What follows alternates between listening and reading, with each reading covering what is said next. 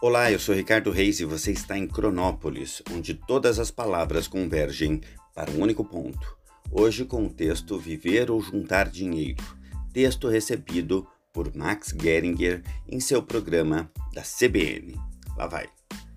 Prezado Max, meu nome é Sérgio, tenho 61 anos e pertenço a uma geração azarada.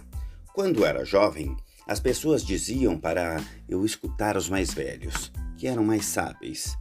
Agora dizem que tenho que escutar os jovens, porque são mais inteligentes.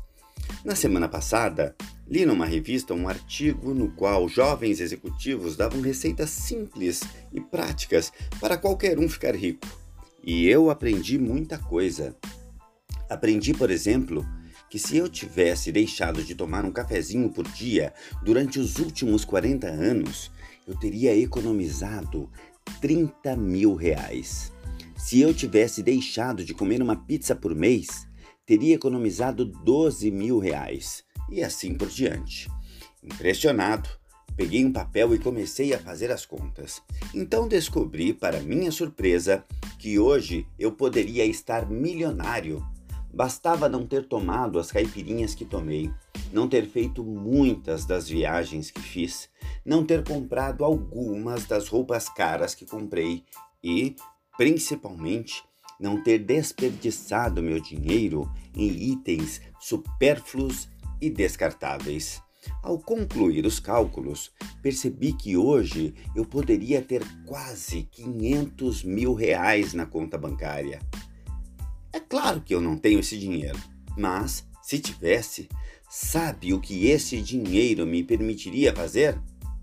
Viajar, comprar roupas caras, me esbaldar com itens supérfluos e descartáveis, comer todas as pizzas que eu quisesse e tomar cafezinhos à vontade.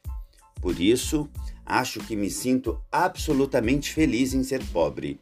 Gastei meu dinheiro com prazer e por prazer, porque hoje, aos 61 anos, não tenho mais o mesmo pique de jovem, nem a mesma saúde. Portanto, viajar, comer pizzas e cafés não faz bem na minha idade. E roupas hoje não vão melhorar muito meu visual. Recomendo aos jovens e brilhantes executivos que façam a mesma coisa que eu fiz. Caso contrário, chegarão aos 61 anos de idade com um monte de dinheiro em suas contas bancárias, mas sem ter vivido a vida. Não eduque o seu filho para ser rico, eduque-o para ser feliz.